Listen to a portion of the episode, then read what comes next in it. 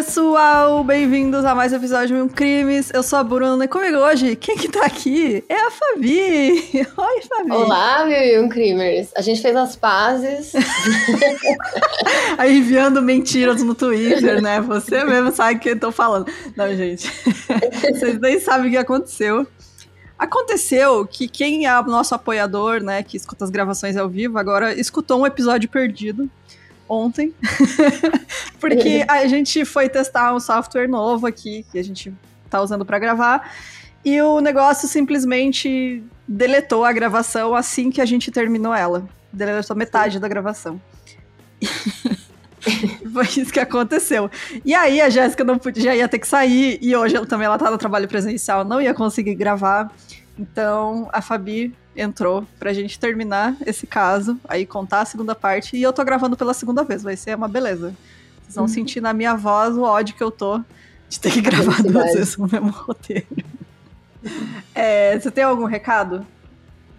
Apenas que se você tiver uma historinha para me mandar, manda no mil e um medinhos@gmail.com. Isso aí. E, e é isso. E tirando isso, me vê lá no mini episódio. Mini episódio. Mini. A Fabi gravando os episódios maior que o nosso aqui, o principal. É mini, a gente continua chamando de mini, mesmo assim, é. foda-se. É nosso, a gente chama do que quiser. É, é um mini episódio, gente. É, é um mini. Mas é isso, então. Bora continuar esse caso, que, para quem não sabe, é a segunda parte. Então, se você não ouviu a primeira parte, para, escuta lá, da semana passada. Peraí, vou e... ouvir então. é, Fabião, eu tive que fazer um resumão aqui pra. ah, então tá. É isso, gente. Bora pro caso de hoje.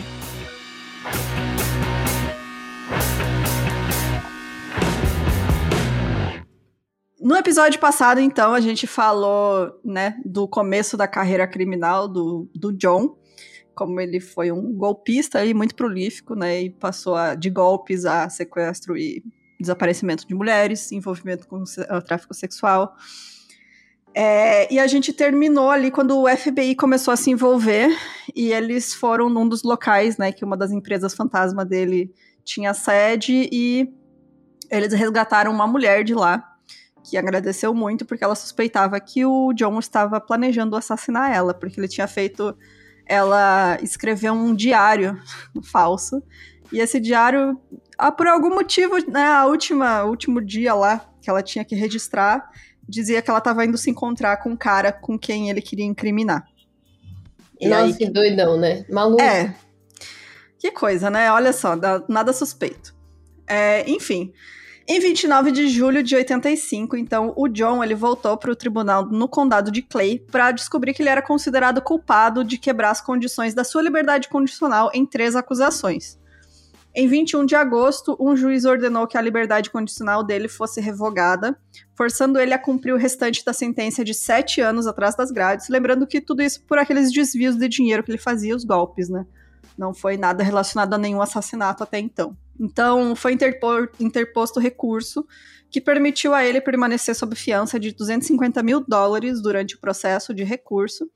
Em maio de 86, na audiência de apelação, ele é, conseguiu né, uma conclusão satisfatória. A decisão foi anulada, o que permitiu que ele ficasse fora da prisão, embora ainda em liberdade condicional. Em janeiro de 86, enquanto ele estava sob fiança, aguardando uma, a audiência de apelação, ele foi novamente levado ao tribunal para enfrentar uma acusação de roubo. É, uma das empresas dele, né, a Equity, ela foi contratada pela Back Carry Systems International para comercializar sua gama de produtos. Então esse, é, esse contrato né, incluía a publicação de brochuras né, para anunciar a empresa, só que a Backcarry Systems suspeitou que o trabalho ele não estava sendo feito. Assim, ele fala, pô, cadê, cadê os, os papéis aqui? Cadê o portfólio que você ia fazer pra gente? Não tinha nada. Né? E ele embolsou o dinheiro e não entregou nada. Então, o John chegou a forçar o Irv Blattner, né, que era aquele cara que a gente comentou no último episódio, que ele tentou incriminar, é, a forjar faturas, mas esse truque falhou e levou o John ao tribunal.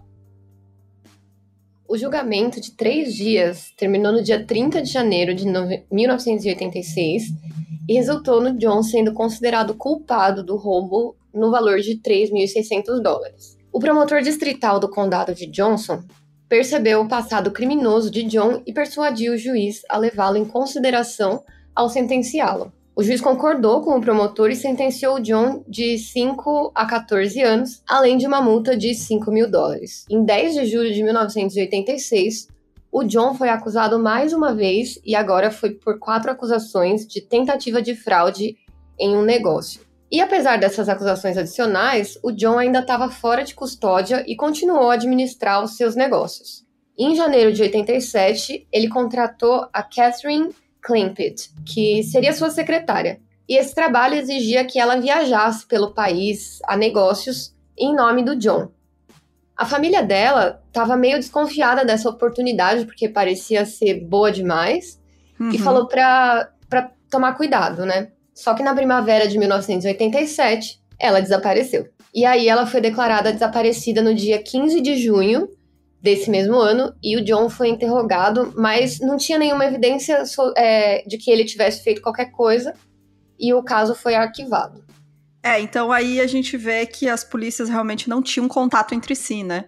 Porque ele já estava aí envolvido no desaparecimento de várias mulheres uhum. que tiveram contato direto com ele, né?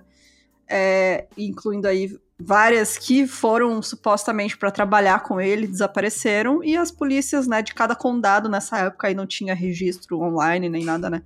Então, eles não tinham é, esse conhecimento, né, dessas, desse outro envolvimento dele com o desaparecimento de mulheres. Então, meio que ficava por isso mesmo, assim.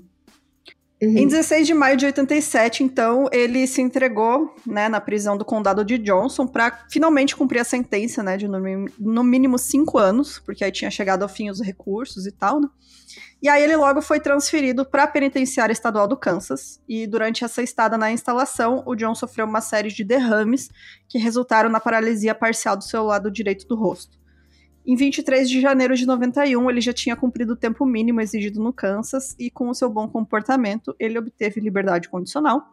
Mas ele foi imediatamente entregue aos funcionários da prisão do Missouri para cumprir o restante da sentença original, depois de quebrar os termos da liberdade condicional. Então, ele foi transferido algumas vezes, né? Ele passou por várias instituições. E na prisão do Missouri, ele conheceu a Beverly Bonner. Ela trabalhava como bibliotecária da prisão. E Algumas fontes dizem que eles já tinham se conhecido antes em uma empresa que os dois tinham trabalhado. É, mas não dá para saber assim o quanto eles se conheciam, se era apenas conhecido porque trabalharam na mesma empresa, se eram amigos, mas enfim, eles já tinham se visto antes. E aí eles começaram a conversar. O John tinha um grande interesse em computadores, né? E por isso ele foi encarregado de cuidar dos computadores da biblioteca da prisão. Ele atualizava software, fazia manutenção. E aí ele passou a ter contato constante com a Beverly, virou assistente dela na biblioteca e eles começaram a ter um caso. Porque ela não estava feliz. É, ela não estava feliz no casamento dela. Aquela coisa, né? A mulher ali no estado vulnerável, ele se aproveitava, né? Uhum. Então, e ele também era casado, né? Lembrando aí. Que legal. Assim que ele saiu da prisão, o Joe. O, eu ia falar Joe, é John. O John.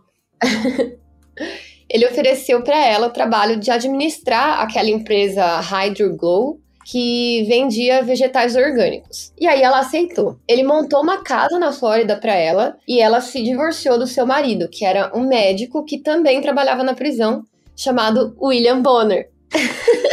Sim, William Bonner. Exatamente igual ao do Jornal Nacional. Eu imagino ela com a cara da Fátima Bernardes agora, né? bibliotecária, a Fátima Bernardes. Mas Tadinho. era o Bonner. o John permaneceu casado com a Nancy e a família da Beverly nunca mais a viu. Pra variar, né? Ela desapareceu. É, sumiu.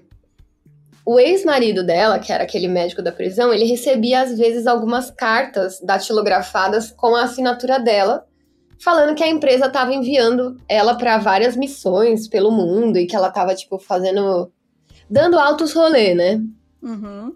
Que ela tava indo pra Austrália, para vários países da Europa. E o William Bonner nunca duvidou da autenticidade dessas cartas. No entanto, ele achou muito estranho que em dezembro de, no, de 95 ela não foi no funeral do seu filho mais velho, um menino chamado Randy. ele supôs que ela devia estar em algum negócio muito importante da empresa, mas, tipo, sabe, é o funeral É. do seu filho, sabe? Tipo, Muito estranho. o que e pode assim- ser mais importante que isso? Exato. E uma coisa que eu acabei não colocando no roteiro, mas é que ele fez isso com várias vítimas, que foi ele fazia elas assinarem papéis em branco, né? Por isso que ele Ah. enviava essas as famílias recebiam as cartas com assinaturas e não desconfiavam, porque ele falava assim: "Ah, você vai estar viajando, você não vai ter como mandar a carta. Deixa que eu mando. Assina aqui esses papéis em branco, que aí eu Uhum. mando pra você." Você vai deixar tudo aqui comigo, eu vou, eu vou datilografando depois e você não precisa se preocupar com isso. E as mulheres confiavam nele, porque afinal de contas ele é um golpista, ele tem boa lábia. Se é uma coisa que Uhum. ele sabia fazer, é ter lábia, né? E, e é isso. Não, assim, e aí é- tinha, tipo, toda a grana e tal. Elas tinham alguma coisa. é, não era só falar, né? Ele tinha, morava numa casa foda. É, ele Isso, tinha aquilo. essa imagem, né, do homem branco rico, classe média, né, o Uhum. homem de bem. É, e aí ele conseguia convencer elas. Então, várias das vítimas dele, que a família recebia essas cartas assinadas depois, foi isso. Ele fazia as mulheres assinar é, papéis em branco. Que é um negócio assim, que nem passava pela cabeça delas que ia ser alguma coisa horrível e acontecer e ele usar isso depois, né? É. Mas enfim, é uma coisa que não se faz, né? Assinar a folha em branco, gente, pelo amor de Deus. Não façam Nossa, é isso. verdade. Não façam isso. Hipótese nenhuma, não façam isso. Bom, em 1994, uma moça chamada Sheila Faith, de 46 anos, se apaixonou pelo John. Ela tinha conhecido ele na internet. Ela estava deprimida desde que o seu primeiro marido, que também chamava John, tinha morrido em 1991. A Sheila criava sozinha a filha que ela tinha com esse marido que morreu, que chamava Debbie, e a filha tinha 15 anos e era, era pessoa com deficiência. Ela conversava diariamente com o John pela internet e os dois se davam muito bem. E assim, se a gente for pensar, é muito fácil, né? Uma, uma mulher de 46 anos, viúva, Uhum. com uma filha que é PCD, tipo, é muito um, um alvo fácil, né, teoricamente. É, e se você pega os primórdios da internet também, né? As pessoas não Sim. tinham essa noção do perigo. Que é você. Sabe, como é que você vai Sedutores conversar? da né? internet, né? Exato. é uma coisa. É bem complicado. Hoje em dia a gente, né? Se hoje em dia as sabe. pessoas ainda caem, né, nessas coisas, porque eu tô numa maratona de assistir Catfish agora que tá absurda, assim, porque eu tô Ah, eu amo. Catfish também. Eu amo, é muito bom. E se hoje em dia tem gente que cai nessas coisas, imagina naquela época, no começo da internet, né? Tipo, as pessoas encantadas, nossa, posso conversar com qualquer pessoa do mundo, sabe? E você acaba confiando, né? E ele era uma pessoa que tinha uma boa conversa, né? Sabia convencer as pessoas. Então, né? A gente não tava. A gente era muito inocente, né, naquelas É. épocas ali. muito. Ai, posso fazer uma historinhas da Fabi que faz aqui? vai. Pode, pode. Solta o som, DJ. Historinhas da Fabi. Não, uma amiga minha tava na casa de outra amiga minha. E Hum. aí, elas estavam. Tipo, elas eram melhores amigas quando elas eram crianças, né? Uhum. Assim, adolescente ali, né? Aí elas estavam sentadas na frente do computador um dia à noite, que ela. Essa minha amiga foi dormir na casa da amiga dela. Aham. Aí. Tipo, elas entraram no bate-papo da UOL, né? Uhum. E aí, quando você clicava, tipo assim, tinha um espacinho embaixo, uma caixa onde você digitava sua mensagem, né? Uhum. Que ia entrar lá no, no chat. Aí, quando você clicava, tipo assim, você apertava A, aparecia o que tinha sido digitado embaixo. Como, como que chama isso? É tipo. O autocomplete, né, do, do É, computador. tipo isso. O que Exato. já foi escrito antes naquela caixinha, né, que fica salvo. Exatamente. Aí a gente descobriu, a, a minha amiga descobriu que a amiga dela. Enfim, né? Essas duas pessoas aí descobriram que a, a mãe da amiga dela Ah, tava ali no bate-papo e a gente cons- elas conseguiram ver a mensagem ah. e tinha umas mensagens assim, né? É, Ai, eu. Eu e meu marido, a gente tá procurando. Ah, não! Cara, o que, que você descobriu dos seus pais quando é adolescente? Não, não, não foi, não fui eu, na verdade. Foi tipo assim. mas na tô casa- falando. É, não, foi tipo na casa de uma amiga minha, na verdade. Tipo. Hum, que E a gente horrível. descobriu. É, a gente descobriu isso, tipo, dos pais dela, né? E aí era. Foi engraçado porque, tipo, de- Porque assim, depois eu comecei a olhar pra mãe dela com outras, outros olhos, assim, tá ligado? Falando, hum, safadinhos, estão na internet procurando, né? Olha só que coisa. Tipo assim, no shame, tá ligado? De Sim, maneira alguma. Adolescente, Mano, né? Foda-se. Apoio, sabe? Mas, tipo, sei lá, no outro dia que eu ia tomar café da manhã, eu olhava assim pra eles e ficava, tipo, meio. Tipo, ah, então, acho que tá na hora da minha mãe vir buscar. tá ligado? É porque, assim, quando você é adolescente, você não quer saber que seus pais transam, né? Tipo, não, Gente, pais não até transam. hoje, filha. Até hoje, né? A gente adulta, não, não, que isso. Mas, gente, seus pais são pessoas, né? Eles também podem ter aí seus fetiches e você não sabe. no meu caso. Nascido repolho, né? Que nem, Isso, que nem diz o meu irmão, a mãe te achou no lixo, aquela né, coisa clássica de irmão.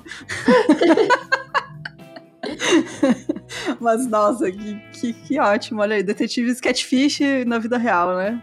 Exato. Nossa, mas era. Era épocas douradas da internet. Nossa, né, era muito bom. Eu adorava entrar em chat.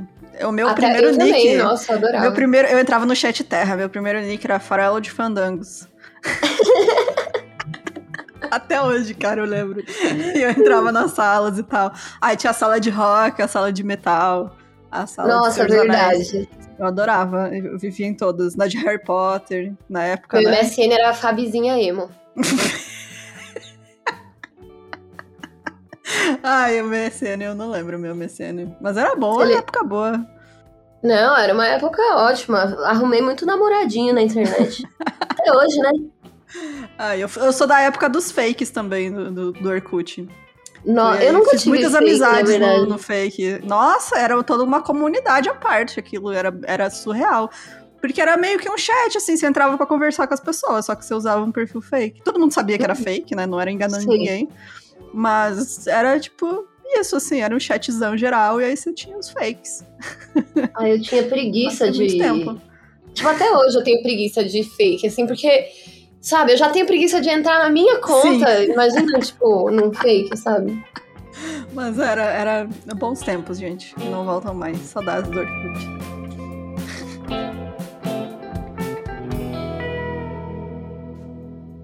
Voltando, acabou a historinha da Fabi. Já cheguei tumultuando, né? É. Bom, quando é, ela conversava muito com ele diariamente, assim, eles se davam muito bem. E ele dava pra ela toda a atenção que ela tava precisando. Então, o cara era tipo um super amigo, assim, sabe? Virou um ótimo amigo, companheiro. E aí, quando o John se ofereceu pra Sheila de levar a Debbie pra morar com ele, ela aceitou a oferta e anunciou feliz aos amigos que ela ia se mudar pro Kansas. Gente, é muito catfish, né? É. muito catfish. Só que do mal, né? Porque a pessoa Do mal, morre. é, do mal. É, Horroroso. É, porque a pessoa morre, né? É, isso, exato, é assassinada, que Não, horrível. é muito, é muito doido. É. Nossa, sabe o que isso me lembra? Ah. É 90 Dias pra Casar, sabe? O Sim. programa. Sim, eu Amiga. nunca assisti, nunca assisti esse. Nossa, amiga, eu quase participei, acredita? Sim. Eles até me mandaram e-mail esses dias, inclusive. Enfim, os amigos da Deb, da Da Sheila. Deb não, da Sheila, ficaram preocupados, né? Eles falaram assim: como assim, querida? Você está indo morar no Kansas com um sedutor da internet, né? E aí ela falou: pois eu vou. E não quis ouvir ninguém. E aí, em 94, o John foi até a casa dela pra ajudar com a mudança. E essa foi a última vez que elas foram vistas. É, As duas, né? as duas. Uma coisa que eu não comentei é que o nick que ele usava nas salas de bate-papo de BDSM. Adivinha qual era o nome que ele usava? Ah, eu sei. Pera. Ted Bundy. Não, não era tão óbvio assim. Ah, era tá. Não sei. Slave Master.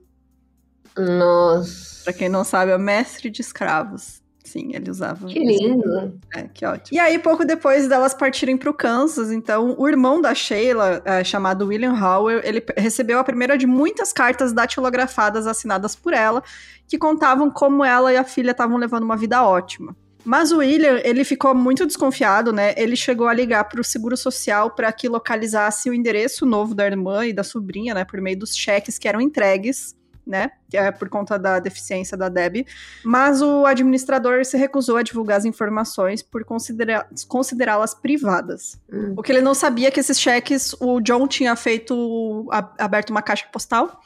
E aí, esses cheques, ele convenceu a, a Sheila a mandar tudo para essa caixa postal e ele estava recebendo lá e descontando esses cheques e embolsando tudo depois de ter assassinado as duas. Então, assim, eu acho que a, a, a Fabi não ficou sabendo, mas no primeiro episódio a gente contou o caso de uma moça que tinha uma bebê é, pequena, né, recém poucos meses de vida, que estava num abrigo, e ele disse que era de uma é, de uma organização para ajudar mulheres, enfim. E ele sabia que o irmão dele estava querendo adotar uma criança, porque ele tinha estava com dificuldade para engravidar, ele e a esposa. E aí ele uniu o útil ao agradável, ou seja, ele assassinou uma mulher e vendeu a criança pro irmão. Sem o irmão saber, é claro, o irmão achou que estava pagando as despesas burocráticas, né, do, da adoção. Uhum. E ele fez isso de novo aqui, né? Ele uniu as duas coisas. Ele queria mais uma vítima e ele aproveitou que a Sheila tinha a Deb, que recebia esse seguro social. Uhum. E aí ele viu mais uma oportunidade de não só cumprir esse desejo dele de matar, mas de também ganhar dinheiro, que era outra coisa que ele gostava bastante, né? De roubar das pessoas e ganhar dinheiro uhum. fácil.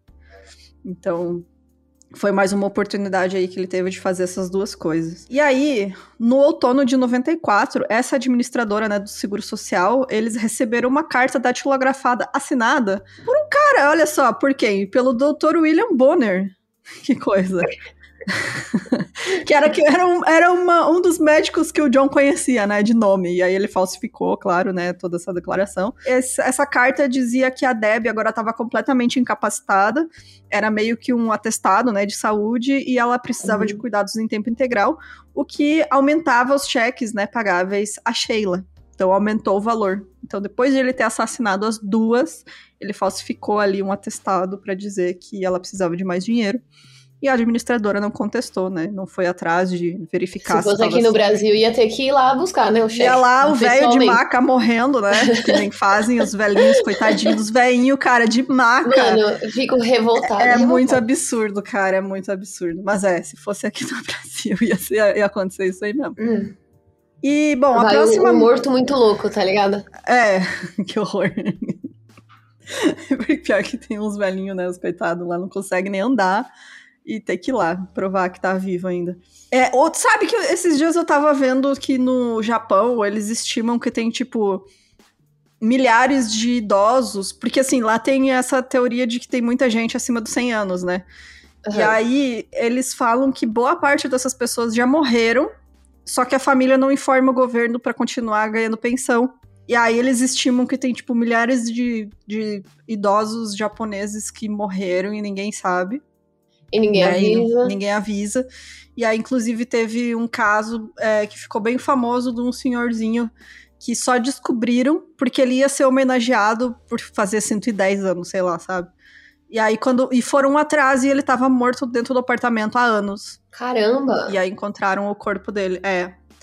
É bem, bem, bem surreal essa, esse caso, assim, mas é, eu lembrei disso também. É, enfim, né, gente? Estamos aqui pensando em outras coisas.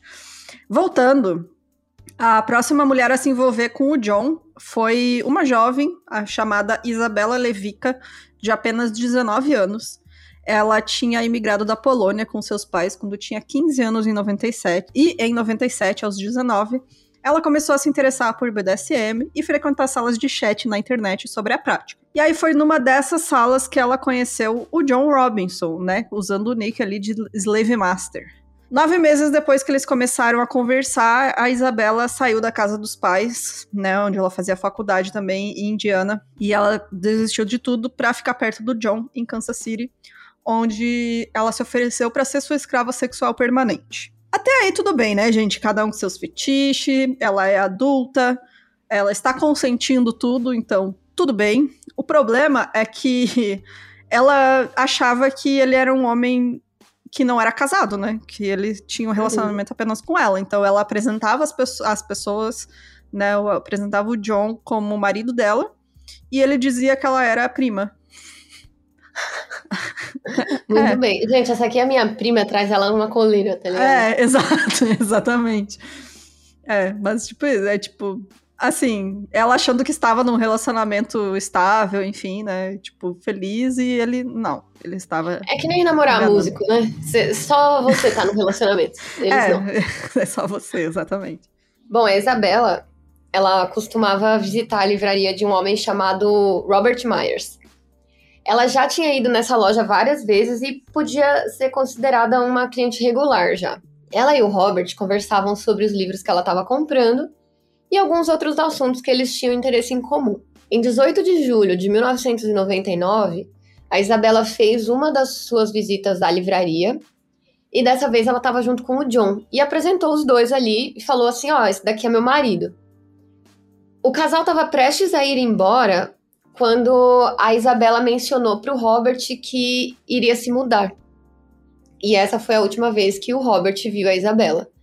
Os pais dela continuaram recebendo aquelas cartas datilografadas é, contando as suas aventuras pelo mundo. O mesmo esquema do, dos outros casos, né? Isso, é. E a gente menciona esse caso do Robert porque ele foi uma testemunha importante, né? Porque ele fala. Ah, ela me chamou a atenção porque ela era meio gótica, assim, roqueirinha, né? E aí ele falou: Ah, me interessei por ela, mas ela falou que tava num relacionamento, a gente acabou virando amigo, porque ela era regular aqui na livraria e tal, e eles conversavam bastante. Então, tipo, ele lembrava dela. E ele lembrava exatamente dessa última vez que ela tinha ido lá. E ela falou: Não, eu vou me mudar e tal, a gente vai viajar. E ele nunca mais teve notícia dela. Nunca mais. Então, gente. É, será, né? que será que aconteceu? Mais uma, uma coincidência, né? De uma mulher que sumiu aí na vida do John. É, já estamos aqui o quê? Cinco, seis mulheres? Várias. Várias, Várias. né? Bom, tem também a história da Suzette Troughton, que não era uma novata no mundo do BDSM. Ela trabalhava como enfermeira e já frequentava a cena de BDSM há alguns anos. E diversas vezes ela manteve relações consentidas onde ela era submissa. Em muitos desses casos, é, se não for consentimento, é abuso, tá ligado? Exatamente. Se não tiver consentimento, não é BDSM, né? Exatamente. É, uma, é, é, tipo, é o pilar central da prática, né? É o consentimento. Exato. Então... Em muitos desses casos, ela tinha usado a internet para encontrar parceiros, e foi assim também que ela conheceu o John. Normal, né? Ia ser só mais uma dessas. É, desses rolezinhos dela aí. É. E. Não, perfeito, eu adorei ela. Uhum. Ele se descrevia como um rico empresário de Kansas City. E após vários meses de contato por e-mail, o John fez uma oferta de emprego para ela, que era para ela ser enfermeira do seu pai que tinha diabetes. E, e que eles iam viajar em volta, é, em volta do mundo. Tipo, é, ah, meu pai tá doente, eu sou muito rico, e aí antes dele morrer a gente quer viajar pelo mundo. Exato. Então vem com nós. E aí, uhum. ela ficou super tentada com essa oferta, mas ela sugeriu que antes de que ela fizesse, gente, muito sensata, né? Sim, antes disso, demais. antes de ir pelo mundo, né, com o tiozinho que ela nem sabe quem é, ela sugeriu passar um tempo lá no Kansas City, em Kansas City, conhecendo o, o pai que seria o cliente, né? Antes de tomar alguma decisão definitiva. Adorei É, isso. Muito, é- muito é- consciente, né? Sim, ela tomou todos os cuidados possíveis, né? Mas infelizmente não não não deu muito certo. Assim, em outubro de 99, então a Suzette e o, John se conheceram pessoalmente e aí ele fez de tudo pra impressionar ela, né, e manter essa fachada de homem rico e tal. Porque ele foi buscar ela de limusine Eles andaram, é, eles passearam, assim, pela cidade. Aí eles foram num bairro de luxo. E aí, numa das mansões, ele parou e falou: Ah, ali que mora meu pai, mas é, depois você vai conhecer ele, ele não pode te conhecer agora, sabe? É, porque ele dizia que o pai dele tava passando por uma recuperação médica, mas, tipo, ela é enfermeira, sabe? ela, né? Enfim. É, na verdade, o pai dele tinha morrido há anos já, então ele já tinha planejado tudo. E aí ele colocou ela num hotel com todas as despesas pagas e ficou falando dos planos, né? Tipo, ah, disse que eles iam, eles iam viajar, que ela ia cuidar do pai dele, enfim. E aí, no final dos cinco dias que ela esteve no Kansas, a Suzette acabou aceitando essa oferta de emprego, né? E em 14 de fevereiro de 2000, ela fez a mudança para começar a sua nova vida. Nas duas semanas seguintes, a Suzette morou em um apartamento pago pelo John, enquanto ele visitava ela regularmente. Ele dizia que tinha alguns negócios para concluir antes que eles pudessem começar essa carreira, né? E que o pai dele estava passando por um período de recuperação médica e por isso ela ainda não podia conhecer ele. É, que, que conveniente, Sem né? noção, Mas a né? mulher é enfermeira, né, porra? Se o cara tá passando por um negócio médico, tipo, seria meio, né, É, esperado se que você ela vai dar fosse... volta ao mundo com ele, seria bom É. você agora, né? Exatamente. Bom, durante esse tempo, porque a Suzette ainda tava. Ela conheceu ele na cena de BDSM, e ela falou assim: ah, ele vai me pagar pra cuidar do pai, mas vamos, vamos, vamos se divertir enquanto isso, né? E aí Uhum. eles transavam regularmente nesse tempo que ela ficou lá. E ela gostava de tirar fotos e tal, eles fotografavam várias coisas. E ela, o que ele não sabia é que ela mandava essas fotos pra uma amiga. Ela se correspondia por e-mail com uma amiga muito próxima. É, essa moça chamada Crystal Ferguson. Então, ela gostava, ela mandava as fotos pra amiga, contava tudo que tinha acontecido, como é que tava sendo a experiência, enfim. Mandando a fofoquinha, né? E aí a Suzette, ela desapareceu no dia 1 de março de 2000. Mas a amiga dela, a Crystal, ela continuou recebendo os e-mails depois dessa data. E, assim, a princípio ela não desconfiou, mas ela começou a ficar com uma pulguinha atrás da orelha que foi crescendo cada dia. Porque a Crystal, ela percebeu que os e-mails estavam diferentes desde o dia 1 de março. Porque, querendo ou não, você tem um jeito de escrever na internet, né? Todo mundo Sim. tem. Dá pra você identificar como se é a pessoa que tá te falando, né? É, se você que você sempre conversa, você Até sabe. tipo o jeito que a pessoa ri, sabe? KKKK. É, tudo, pontuação, sabe, É. abreviar a coisa, enfim. E aí ela percebeu que tava diferente os e-mails. E toda a correspondência, assim, a Suzette não falava mais sobre as ami- amizades passadas, não falava mais sobre coisas da vida dela que ela tinha passado, era só sobre o momento, sabe? Era só sobre, ah, como tá sendo maravilhoso essas viagens, ah, o John é muito legal. E esse tipo de coisa. Ela não falava mais sobre o que ela tinha feito anteriormente, assim. Uhum. Todos os e-mails estavam assinados como SUS. É S-U-Z, né? De Suzette. Mas esse é um Uhum. apelido que ela nunca usou na vida dela. Ela nunca, nunca assinou SUS. Nunca. Nunca ninguém chamou ela de SUS. Não era algo normal. Então ali a, a Crystal já ficou assim. É, eu acho que, acho que não é a. Suzette que está mandando esses e-mails. Bom, ela continuou recebendo esses e-mails e ela explicou da SUS, né? É. E nesses e-mails ela explicava como o seu mestre estava tratando ela super bem, que ela queria que a Crystal tivesse um relacionamento semelhante ao dela um dia. E a Chris. A, a Chris. e a Crystal começou a suspeitar de que não era a amiga enviando. Só que aí, pra expor o autor, ela decidiu fingir que não desconfiava de nada. E aí, um homem chamado JT, que se apresentava como um mestre severo, mais justo, logo contatou ela. A Crystal notou que o estilo de escrita dele era muito parecido com aquele da Sus, né? Que é a, Que era pra ser a amiga. nova amiga dela, né? né? É. É. E, e aí ela suspeitou que fossem a mesma pessoa. E depois de algumas semanas conversando com esse tal de JT, como se não tivesse nada de errado, ela começou a receber telefonemas dele. Em seguida, um novo contato começou a enviar e-mails para ela. Um segundo homem chamado Tom começou a escrever e-mails e se oferecendo para ser o mestre da Crystal. E novamente ela estava desconfiada de todo mundo, tipo da Sus, desse novo JT e do Tom. Ela- o Tom, que é esse cara novo que apareceu, ele deu para Crystal uma série de números de telefone com os quais ele poderia ser contatado a qualquer momento. E aí, por meio de um amigo policial, a Crystal rastreou esses números e todos eles levavam para a mesma pessoa, que era o John Robinson.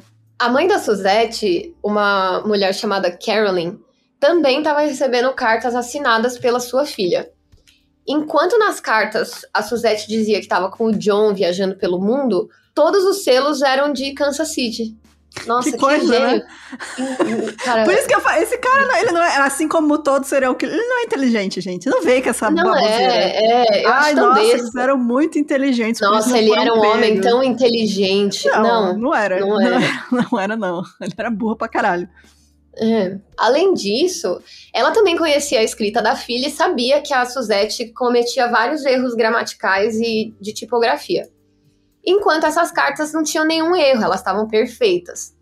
E aí, quando a Carolyn cobrou do John explicações de onde estava sua filha, ele reclamou que a Suzette tinha deixado ele na mão, dizendo que ela tinha fugido do trabalho com, junto com um homem que ela tinha acabado de conhecer e que ele não via ela desde então. E a irmã da Suzette, uma outra mulher chamada Dawn, contatou a polícia de Overland para contar a história e descobriu que o John já estava sob investigação anteriormente, né? É, porque aí começou alguns departamentos de polícia a levar a sério, né? Todas essas suspeitas em cima do John, finalmente. E aí eles começaram a organizar ali uma investigação, mas bem por baixo dos panos, assim, era bem não tinha nada oficial, assim, até que depois foi feita uma força-tarefa, né? Mas a princípio eles realmente falaram: não, tem alguma coisa aqui, sabe? Tiveram policiais que se interessaram mesmo e falaram: tem alguma coisa errada, porque não pode ser coincidência o nome desse cara aparecer em tanto caso suspeito de mulher que desapareceu. Então. Pois é. é. E aí, em 29 de março, a Crystal, que era aquela amiga da Suzette, né, que tava recebendo os e-mails, ela foi contatada pelo detetive Jack Boyer, do Departamento de Polícia de Lenaxa, por causa dessa amizade dela com a Suzette. O detetive explicou que ele fazia parte, então, de uma força-tarefa que tinha sido criada, que estava investigando o desaparecimento da Suzette, né, entre outras mulheres aí. Depois de discutir o caso com a Crystal, então, ela mencionou para ele os e-mails que ela recebia da tal da Sus, né? Era para ser amiga dela, mas ela sabia que não era e os novos contatos, né, aqueles caras que foram falar com ela, e as suspeitas que ela tinha de que era tudo a mesma pessoa.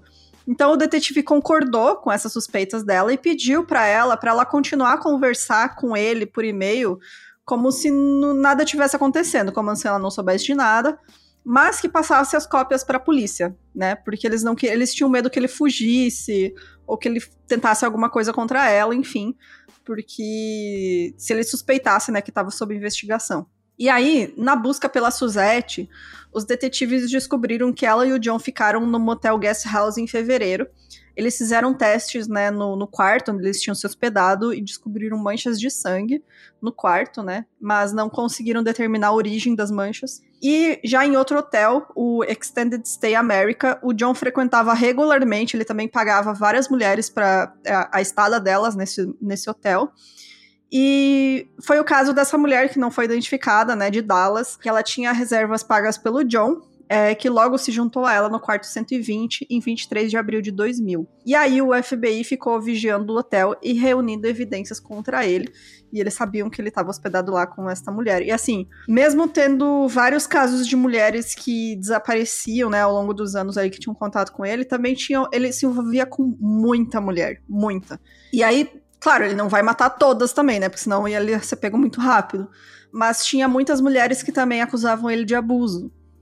E hum. só que tem hum. toda a questão também do tabu do BDSM, né? Porque é, já é difícil para mulher relatar abuso, né? Abuso sexual. Então você imagina ela falar assim: não, é, eu pedi, eu aceitei que ele me batesse, mas ele continuou batendo mesmo eu pedindo para ele parar, sabe? A polícia não ia levar a sério, né? Então teve muitos casos assim de vítimas dele que elas realmente não relataram nada para a polícia, sentiram vergonha, enfim. Mas ele também foi envolvido em vários casos de abuso sexual e violência, né, contra mulheres além desses assassinatos. É muito louco, porque aí vai começando a, a, a, mostrar, né, que tava sempre ali o tempo inteiro e as pessoas só não olhavam porque o cara é um privilegiado, né? É, é o velho branco, rico, sabe, de família perfeita, que ninguém suspeita. E mesmo ele não tendo uma ficha limpa, né, porque o cabra já foi pego várias vezes pela polícia, mas é, como então. é crime, né, de sonegação, desvio de dinheiro, colarinho branco, né? É diferente, é, né? Eles não davam muita bola. Bom, depois de cinco dias, o John ordenou que a mulher voltasse para Dallas e se preparasse para se mudar para o Kansas. Ele prometeu ajudá-la na mudança, mas nunca apareceu. Ela tentou ligar para o John, mas não conseguiu mais nenhum contato com ele. E o John tinha tirado várias fotos dela em poses de submissão e ela queria essas fotos de volta. Mas, como ela era incapaz de, de entrar em contato com ele, ela chamou a polícia. E aí, gente, aqui uma um conselho: não tira foto nem é. faz vídeo pelada com ninguém. É, é pode ser seu namorado, não faça. Uhum. Não faça como eu. que horror. E dois policiais de Lenaxa, que é essa cidade aí, entrevistaram uma mulher e depois de ouvir a história, eles conversaram com o FBI e aí pela primeira vez o, eles souberam do arquivo que o FBI tinha sobre o John, que incluía suspeitas de prostituição e tráfico sexual. Em 19 de maio de 2000, o John foi novamente objeto de uma reclamação de outra mulher não identificada. E aí ela disse aos detetives que durante a sua estada nesse hotel, o John repetidamente ultrapassava a marca segura que era combinada pelos atos de BDSM, assim como ele fez com as mulheres anteriores. Ele acabou espancando ela de verdade, assim, e tirou várias fotos. Quando ela reclamou, o John foi embora. E desconfiados que ele já tinha feito várias vítimas fatais e temendo que ele agisse novamente, a força-tarefa do FBI decidiu que o John estava se tornando muito perigoso e então tomaram a decisão de prendê-lo. É, só que para isso eles precisavam de uma causa provável, né? Tipo, e uhum. eles precisavam também de um motivo para revistar a casa dele e as propriedades dele.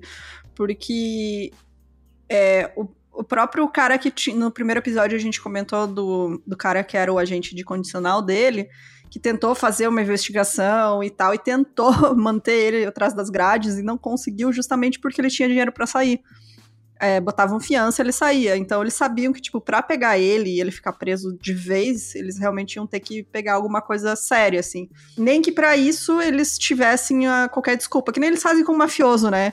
Vários uhum. casos de mafiosos que a polícia conseguiu pegar. É, não por crimes da máfia, mas, mas por coisa menor. Isso, é. exato. Daí prende é, o cara. o Jay Simpson, né? É, também. Prende o cara, consegue um motivo, né, para ter um mandado de busca, e aí você vai ter ali as provas, vai conseguir recuperar as provas para os crimes maiores, né? E foi exatamente isso que aconteceu. Então, o John foi preso em junho de 2000 na fazenda dele. Isso porque o FBI tinha a desculpa perfeita para prender ele, porque o que aconteceu? Uma mulher apresentou uma queixa para ele de agressão sexual, né? Assim como já tinha acontecido antes. Só que ela também acusou ele de roubo. E o que ele tinha roubado? Uma mala cheia de brinquedo sexual. o cara teve a cara de pau de roubar a mala de dildo de pinto de borracha da mulher, cara. sério. Ele não perdia uma oportunidade de roubar, sério. É absurdo. E, enfim, era o que eles precisavam, né? Porque eles falaram, bom, a gente tem que recuperar os bens da moça, né? Que ela, né, quer de volta. E aí eles conseguiram essa acusação de roubo, deu a eles a causa provável que eles precisavam para obter mandados de busca na propriedade. E aí, na fazenda, né, que ele tinha, que não era na casa, né, que ele morava com a família dele, mas assim, nessa fazenda, a força-tarefa encontrou os corpos em decomposição de duas mulheres que posteriormente foram identificadas como a Isabela Levica, que era aquela jovem de 19 anos, e uhum. a Suzette Trotten, que era a enfermeira. E elas estavam em tambores químicos, é, aqueles tambor, né? Enfim, com tampa e tal. E aí, do, eles também, nessa busca, eles encontraram é, registros de que ele tinha alugado aquelas, aqueles depósitos, sabe, garagem. Uhum. Isso ficava do outro lado da fronteira, né, no estado do Missouri, e eles vasculharam esse depósito que ele tinha alugado, é, onde tinham duas garagens, e aí eles encontraram mais três tambores, três barris, desses barris químicos, é, semelhantes aos encontrados na fazenda, que nesses tinham os cadáveres posteriormente identificados como da Beverly Bonner, da Sheila Faith e da filha dela, a Debbie. Os exames mostraram que todas as cinco mulheres foram mortas da mesma forma, que é por um ou mais golpes na cabeça com um instrumento contundente. E depois eles determinaram que era um martelo que ele usava para assassinar essas mulheres. Nossa.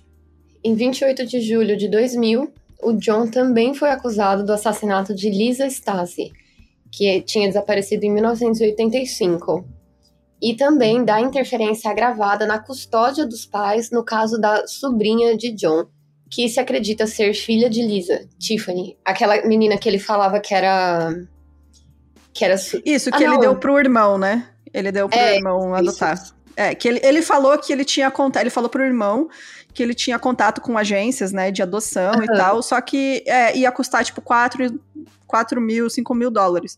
E o irmão acreditou e deu dinheiro para ele, achando que ia pagar os custos, né, tipo, burocráticos, enfim. Uhum. E ele apareceu com essa criança pro irmão, o irmão não desconfiou de nada, o irmão, inclusive, recebeu depois os documentos da adoção, não sabendo que era tudo falsificado pelo John. Uhum. Então, é, essa menina depois, né, ela ela conseguiu fazer exame de DNA e confirmou que ela era, era filha realmente da... a filha da Lisa. É, da Lisa. E no final de janeiro de 2001, o promotor apoiou três acusações de assassinato com mais 56 acusações de falsificação.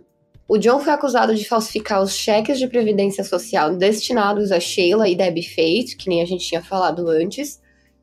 E o julgamento de John Robinson começou em 16 de setembro de 2002. O caso dele foi o primeiro no estado do Kansas a potencialmente terminar com uma sentença de morte. Em todos os casos anteriores, o réu conseguia negociar um acordo judicial para evitar a sentença de morte. Normalmente eles é, trocam, né, por life in prison, né, que é prisão Isso, é. perpétua, né? Prisão perpétua.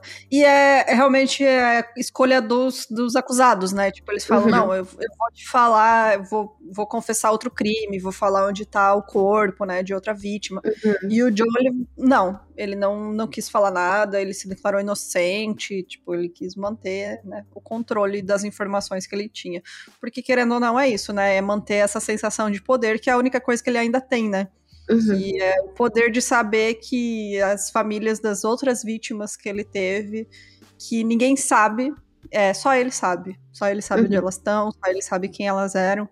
Então, acho que É uma a- falsa sensação de superioridade, né? Exato, é, que ele não, não vai abrir mão disso, né? E aí a promotoria, chefiada pelo promotor público Paul J. Morrison, acusou John de oito acusações, né, incluindo os assassinatos da Suzette Trotten, da Isabela Levica e da Liz Stasi. Ele também argumentou com sucesso, antes do julgamento, que embora o John fosse julgado separadamente pelos assassinatos da Beverly Bonner e da Sheila e da Debbie Faith no Missouri, esses casos eram tão cruciais para as atividades dele, né, para mostrar como ele tinha um padrão e como ele era um serial killer, que os casos deveriam ser incluídos como evidência né, no padrão de crimes, porque a gente já viu em vários outros casos de serial killer, né, que a defesa consegue que não sejam usados casos anteriores, né, no julgamento, tipo, ah, ele matou três pessoas, no julgamento da terceira pessoa, da terceira e última vítima, não pode falar das outras primeiras vítimas, sabe? Uhum. Só que dessa vez eles conseguiram com sucesso mostrar que isso faz parte, né, do ritual dele, elas eram mostrar esse padrão de comportamento, padrão de vítima, né, como ele ia atrás dessas mulheres, enfim. E a defesa, como eu comentei, o John se declarou inocente, e o argumento deles era de que foi inteiramente baseado, assim, eles dizem que a acusação se baseou em evidências circunstanciais. Ignora os corpos encontrados na fazenda dele, né? E todas as É. ligações que ele tinha. É com que de qualquer mulheres. maneira, con- eu entendo, é circunstancial, sabe? Mas, tipo assim, é, não é. Nunca. Não é possível que seja tanta coincidência, sabe? Tipo, É, exatamente. sacou? Mas é Tipo- circunstancial, tipo, ninguém viu ele colocando, o- É, matando as mulheres, mas. É muito difícil acontecer isso, né? Gente, peraí, né? né, Exato. pegar com, né, com a mão ensanguentada ali, com o martelo na mão, né? É quase praticamente impossível. Mas assim, você soma, né? Um mais um Sim, é dois. não, tipo, É, tipo, né? tem muitos casos que são concluídos dessa forma, né? Tipo, Exato. olha, tem tanta circunstância que, tipo, não existe. Porque vamos supor que cada mulher dessas foi morta por uma pessoa diferente. Todos os assassinos decidiram, ah, vamos enterrar aqui na fazenda do John. É, enterrar não, né? Deixar num barril. É, botar no barril, é. É, tipo, é, não faz sentido. Mas eu entendo também que, tipo, a defesa já tá com um trabalho meio impossível ali, porque o cara decidiu É. se declarar inocente, né? Exato. Então, eu acho que os advogados não tinham muita saída, se eles vão falar o quê, né? É. Tipo, isso é o que eles conseguiram ali argumentar, né? É, eles falaram que. Eles admitiram que as evidências apresentadas ligavam o John a essas cinco mulheres, mas não às suas mortes. Portanto, o caso não foi comprovado. O Patrick Berrigan, que era o advogado de defesa, ele apontou que nenhum outro suspeito em potencial foi investigado e o John foi o único foco da investigação policial. E apesar do fato de que outras pessoas desconhecidas tiveram amplas oportunidades de cometer os assassinatos, esses suspeitos em potencial foram negligenciados. É, que, né, quando você tem uma pessoa de interesse, assim, que é um suspeito tão sólido que nem a polícia tinha, né? É, eles têm que ir até o final para realmente ver se tudo se encaixa, né? E quando você encontra Uhum. os corpos das vítimas na, na fazenda dele, fica meio óbvio, né? Que não tem por que ir atrás de outra pessoa. Exato. É que nem o, o Navolver, né? É, também. Em 29 de outubro de 2002, depois de 11 horas de deliberação, o júri retornou com o veredito de culpado em todas as acusações. Três dias depois vem a fase de penalidade do julgamento, que é quando eles dão a sentença. Até falei disso no episódio passado lá do Polanski, que uhum. eles. Não, não é que nem a gente vê no filme, né? Que tipo, ah, você está acusado, julgado, morte. É, qualquer. Cadeira eu ia falar cadeira de morte, não, é cadeira, cadeira elétrica. tipo, não é assim, né? Demora. São, tipo, tem vezes que demora muito mais, assim, que três dias. Ah. Enfim. De acordo com a lei estadual do Kansas, tinha duas opções para ele nesse caso, que era a prisão perpétua ou morte por injeção letal. Para ser condenado à morte, o júri tem que ser unânime na decisão. E a defesa pediu prisão perpétua usando membros da família do John para pedir misericórdia. A Nancy Robinson mais uma vez se posicionou. Quando questionada, ela aceitou que o seu marido era culpado porque o júri considerou culpado. O júri, entretanto, rejeitou todos os apelos e anunciou a sua decisão de morte por injeção letal. O recurso da defesa também foi rejeitado em 21 de janeiro de 2003, quando o juiz formalmente deu a John a sua sentença de morte e prisão perpétua pelo assassinato de Lisa Stasi, cujo corpo nunca foi encontrado. Eu acho meio, meio cabuloso isso daí de você dar o poder de matar uma pessoa, é. principalmente para estadunidense, né? É, exato. É, só que nesse caso, como ele ia ser julgado em dois estados, né, ele acaba uhum. não sendo executado, né?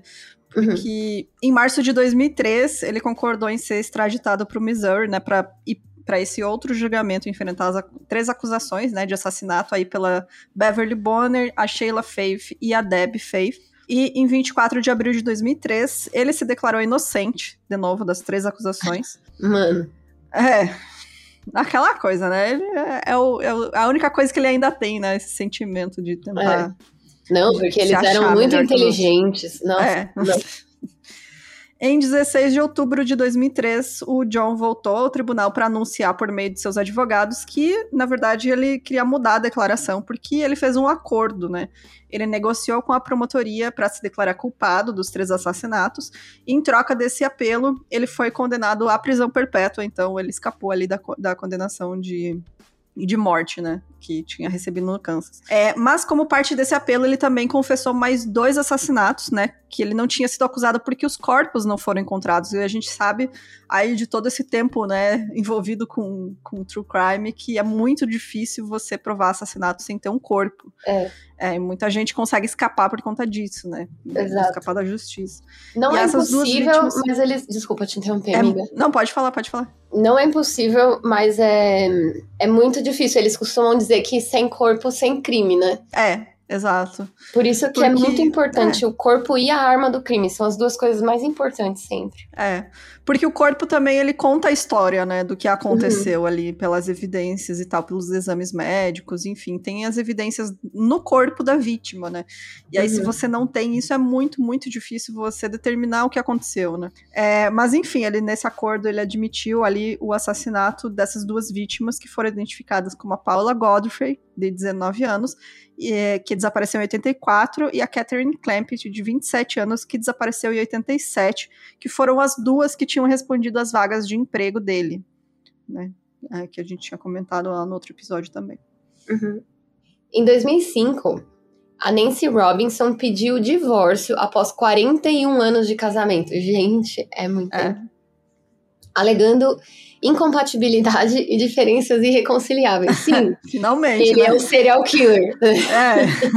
Eu acho que não tem motivo melhor, né, pro divórcio. No ano seguinte, a filha de Lisa Stasi, conhecida desde a falsa adoção como Heather Robinson, entrou com uma ação civil contra o Truman Medical Center no, em Kansas City e a assistente social Karen Geddes. O processo acusou a Karen de colocar o John Robinson em contato com a Lisa e a sua filha, que na época era recém-nascida em 84. Depois que ele disse para Karen que dirigia uma organização de caridade ajudando mães solteiras com bebês brancos, foi aí quando é, a agente social colocou eles em contato, né? Isso. Ele ligou especificamente falando isso, assim, não, eu procuro mães solteiras com bebês brancos, e eles não acharam suspeito. Tipo, por que, que você tá perguntando a, né, a cor da pele da criança, assim? Não, tipo, sabe? gente. é.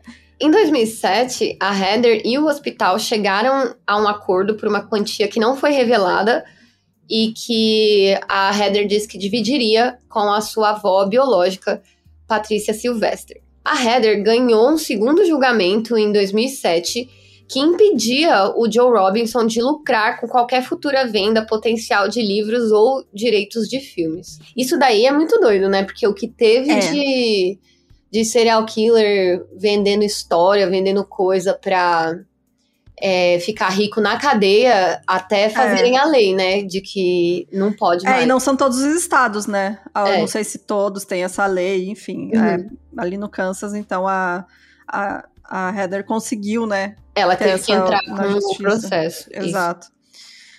A polícia de Kansas e também no Missouri, eles afirmam que longos períodos do tempo da vida do John permanecem sem explicação e eles temem que tenham outras vítimas não descobertas.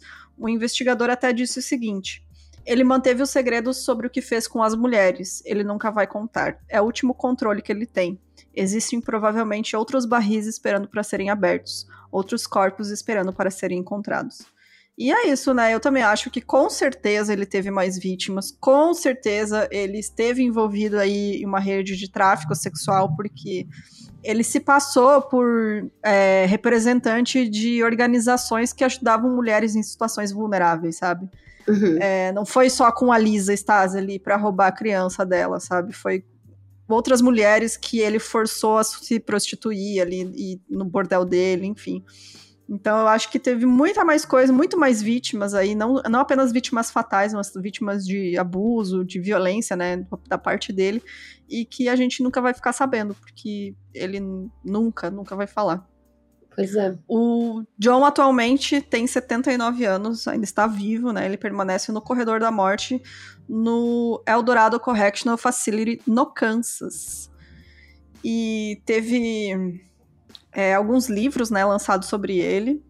É, se eu não me engano, teve também, tipo, episódios de séries que foram baseados no caso dele, justamente por essa questão da internet, né? Que era uma coisa que chamou atenção na época, porque não se tinha registro, né, de assassinos procurando pessoas online. E uhum. eu acho que aí já gerou um medo, né? Criou um medo aí para as pessoas que não existia antes, né? Elas perceberem que é, a internet aí é uma terra sem lei que pode co acontecer coisas horríveis com pessoas que você conhece online, assim como pode acontecer coisas boas também, né, gente? Uhum. Mas, enfim. é isso, gente. Tem algo a acrescentar? Tenho. Tem um, ah. tem um ator que chama John Robinson. É? É, que ele é do Lords of Dogtown, é o loirinho bem cabeludinho, sabe? Meu, ele coitado, parece tipo o irmão Caramba. perdido dos Hanson, sabe? Mas ele Mas ele era meu crush assim na adolescência, então toda vez que você fala John Robinson, eu fico tipo, poxa. Poxa, que tristeza. Nossa, coitado, cara. Ele tem realmente. É que o assassino é John Edward Robinson. É. Então, mas se você procura por John Robinson, aparece os dois. As é, fotos. É. Nossa, Mas, enfim, véio, que zoado. Era o meu crush da adolescência. Bom, vamos ler os comentários então do último episódio. Vamos lá.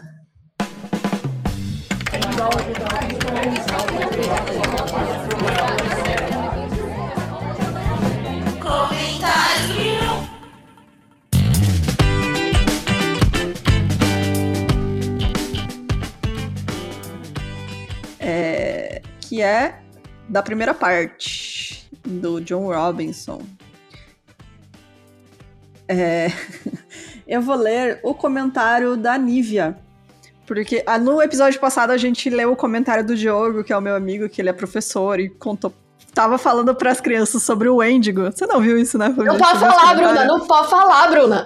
Ô, cacete! Então, ele disse que uma criança falou e ele disse que. E aí ele surtou, falou: não, não pode falar o nome. E aí as crianças todas ficaram curiosas. e aí.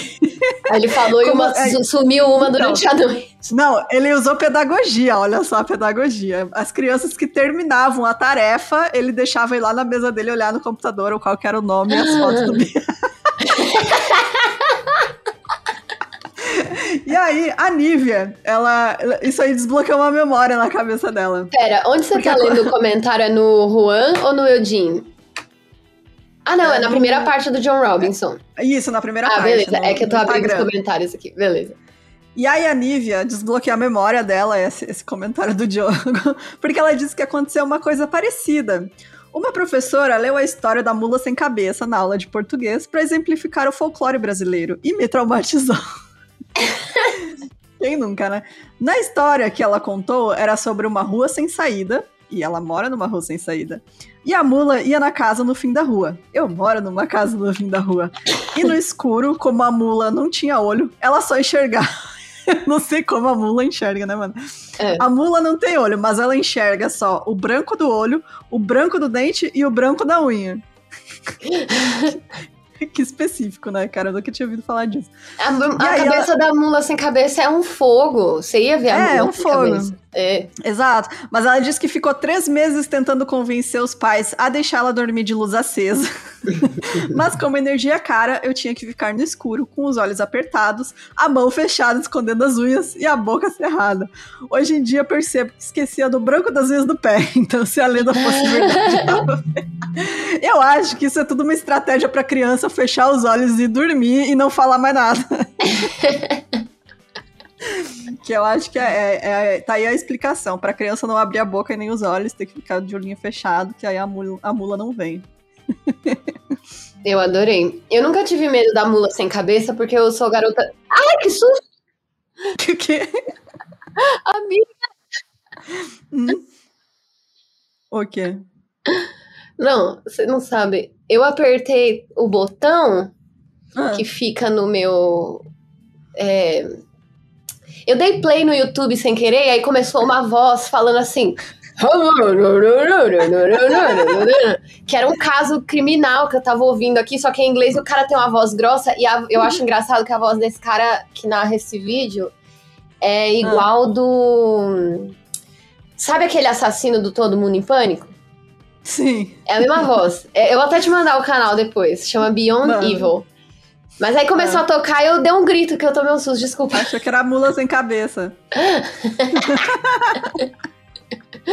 Não, eu ia falar que eu nunca tive medo da mula sem cabeça porque eu era. Sou garoto de apartamento, né? Nasci, cresci no é, nono andar. Mula sem cabeça é coisa da roça. É, é. Então, mas eu tinha. Eu, quando eu viajava, eu tinha muito medo de. Tipo assim, que eu ia pro interior, pra casa da minha família. Eu tinha muito medo de. É, como que chama? Chupacabra. Nossa, esse aí foi meu terror da infância. É verdade, eu tenho medo eu até hoje. Eu tinha muito medo. Muito Aliás, estamos tá, quase chegando em 10 mil inscritos Nossa, no Instagram não, aqui. Não, não lembra disso, não! Gente, 10 mil é, seguidores no Instagram. A gente vai fazer um episódio especial só de ET pra Bruna, tá? Era o Operação Prato, tá? Não é qualquer um. É o Operação É, Prato. Operação Prato, exatamente. Nossa, cara, que terror. Que. Não. Então, e aí, outra coisa, pra ver se você. para de repetir esse nome, Bruna, mas é porque esse ah. negócio aí que não pode falar, dizem ah. que pode ser ET também. É, então, já ouvi falar várias histórias também. Esse e aquele outro com S. É, o. É, é. Não, não, pode também. Esse daí eu não sabia que não podia, mas aí você me falou que não podia, aí agora eu não eu falo. Eu ouvi mais. falar que não podia falar o nome. Não pode, amiga. eu escutei no, no Sinister Hood, que eu adoro também, fica a indicação de podcast em inglês. E ela recebe vários casos também de ouvintes e as pessoas dizem que não pode falar o nome. então fica aí. Não pensa no capeta que o capeta aparece. é... Pode Eu vou ler os comentários do, do Spotify, então, já que você não tem acesso aí. Uhum. Tem o da Thalita, que ela falou: vocês falaram sobre ele usar BDSM como desculpa para abusar de mulheres, e eu lembrei do caso do Armie Hammer. Por favor, faça um EP sobre ele. Tem a série na HBO e realmente é um caso bizarro, bizarro. É, vale, vale mesmo a gente fazer aí um episódio. Você lembra desse caso? Mais ou menos. Era um ator que. Armie Hammer. Ah, tem até documentário dele na HBO. Foi isso que ela comentou. Ai, desculpa, amiga. É que eu tava lendo outro comentário ao mesmo tempo. Pode, pode que você quer ler algum? Eu tô tentando abrir aqui de novo, porque na hora que você falou eu fechei. Falei, vou tomar bronca. Ai. Mas é bom esse, esse documentário aí da HBO, é bom. Eu gostei. É meio lento, mas é muito doido, uhum. porque, tipo assim, ele é um bilionário, né? Ele vem de uma família, Sim. tipo, com muita, muita grana, muito influente. E a irmã dele ela é tipo uma porra louca, sabe? E aí ela denuncia uhum. todo mundo. E tem vários casos de incesto, um monte de... Tipo, é uma família é. muito esquisita, tá ligado? É uma família muito zoada, porque você fica, tipo, quando começou a sair coisa do caso dele, eu pensei, ah, é só um cara que gosta de BDSM. Só que daí começou a sair uhum. as coisas muito pesadas. Eu falei, não, é, realmente, o cara é, é tipo, um predador é sexual. Um, ele é um doido, assim, sabe? É, e aí começou a sair coisa da família também. Eu fiquei, meu Deus, cara, como assim? Não é só ele, é a família inteira que é podre, né? Então... É, tipo aquela família. Como chama aquela família que é cheia das. É, que é dona dos Estados Unidos? Como é que era? Ai, não vou lembrar o nome Os dele. Kennedy? Não. Os Kennedy tem várias histórias. O Rockefeller também. É. É os Rockefeller, provavelmente. É Influential uh, ah. Families in America. Nossa. Vai achar um Não é Rockefeller, é Vanderbilt. Vanderbilt. Ah, esses eu não conheço. Nossa, eles têm várias histórias de tipo. Porque eles são, tipo, tudo juiz, os caralhos. Sim. Aí tem a família Murdoch e. Ah, sim, os Murdoch que tá rolando agora, o julgamento, né? Uhum. Do, do, cara. Esse caso é, é surreal também. Ai, a gente podia fazer dele, né? Eu podia. Faremos, faremos, faremos sim. Uhum. Esperar terminar o julgamento aí, que tá saindo umas coisas muito bizarras no julgamento. Sim, e tem aquela lá, né, que é os Rockefellers mesmo. É. É porque e... eu tô assistindo Succession, né? Sim. E, mano, é muito bom. E conta, tipo, umas. Ó, a polícia vindo me buscar. É. e aí conta umas histórias, assim, de tipo. De como é podre o mundinho dos bilionários, sabe? Uhum.